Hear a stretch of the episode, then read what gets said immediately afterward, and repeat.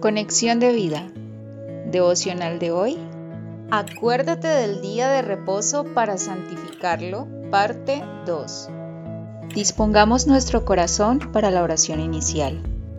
Padre, quiero disfrutar del descanso que me das, estando en comunión con mis hermanos en Cristo, alabándote y colocando en práctica el amor, la enseñanza y el servicio que me proveen en tu iglesia por amor a Cristo.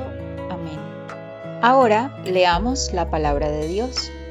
Éxodo capítulo 20 versículos 8 al 11. Acuérdate del día de reposo para santificarlo. Seis días trabajarás y harás toda tu obra, mas el séptimo día es reposo para Jehová tu Dios. No hagas en él obra alguna, tú, ni tu hijo, ni tu hija, ni tu siervo, ni tu criada, ni tu bestia, ni tu extranjero que está dentro de tus puertas.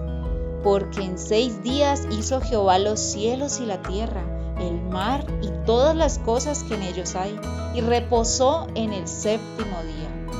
Por tanto, Jehová bendijo el día de reposo y lo santificó. La reflexión de hoy nos dice, con el cuarto mandamiento se nos muestra un principio que el mundo actual en sus afanes ya no respeta y que como supimos ayer es un regalo de Dios para nosotros.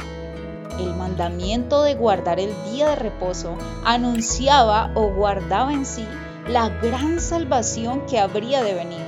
Era sombra de la bendición que venía, que es Cristo mismo. Colosenses 2 versículos 16 al 17. Cuando el Señor Jesús murió en la cruz y resucitó, se cumplió el hecho de que en Él tenemos nuestro descanso, pues Cristo es el Señor del día de reposo. Marcos 2.28. Y ahora mora en nuestro corazón por medio de la fe. Desde ese día que resucitó, su iglesia, por la que derramó su preciosa sangre, se congrega el primer día de la semana para conmemorar el suceso más importante de nuestra vida.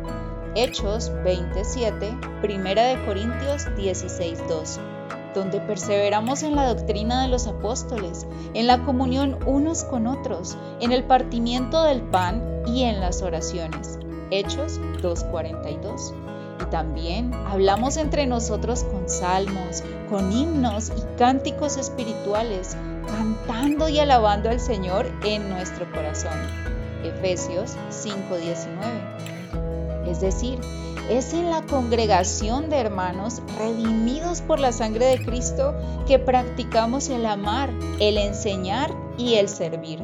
Y con esto experimentamos descanso o reposo en Cristo Jesús. Sin embargo, actualmente muchos no se congregan o no descansan ni siquiera un solo día.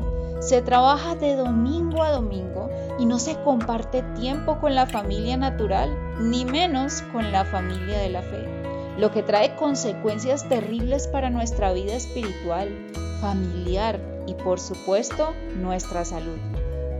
Con este mandamiento, Dios nos recuerda que de nada sirve afanarse, pues es a sus hijos los que confían en Cristo que dará el Señor el descanso verdadero y su vida será productiva, pues al tener a Dios edificando con nosotros, todo lo que construimos es para nuestro bien. Salmos 127, versículos 1 al 2. Visítanos en www.conexiondevida.org Descarga nuestras aplicaciones móviles y síguenos en nuestras redes sociales.